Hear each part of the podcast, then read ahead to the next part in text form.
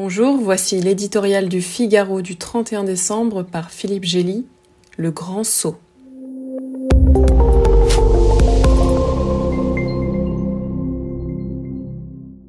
Le Brexit n'est pas fini, il commence. Depuis quatre ans et demi, la procédure de divorce entre la Grande-Bretagne et l'Union européenne a souvent flirté avec le précipice, mais l'accord ratifié in extremis hier à Londres et à Bruxelles permet au final une séparation amiable.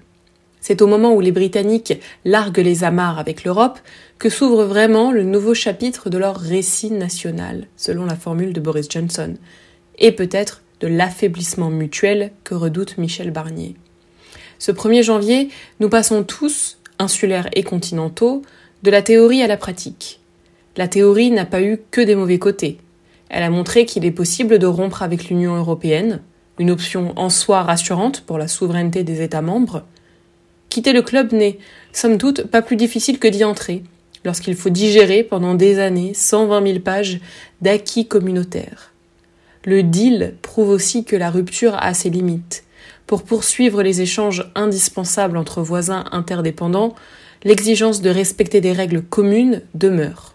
C'est la pratique qui pourra confirmer s'il fait plus chaud à l'intérieur d'une communauté puissante où l'on se serre les coudes.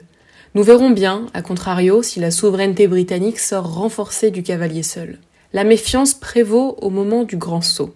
Les Européens doutent que Boris Johnson résiste longtemps à la tentation de faire du dumping fiscal, social, environnemental pour concurrencer l'Union. Comment exister autrement à côté d'un mastodonte de 450 millions de consommateurs? Il a fallu 1246 pages pour baliser la relation future avec son rêve de Singapour sur Tamise. Cela suffira-t-il?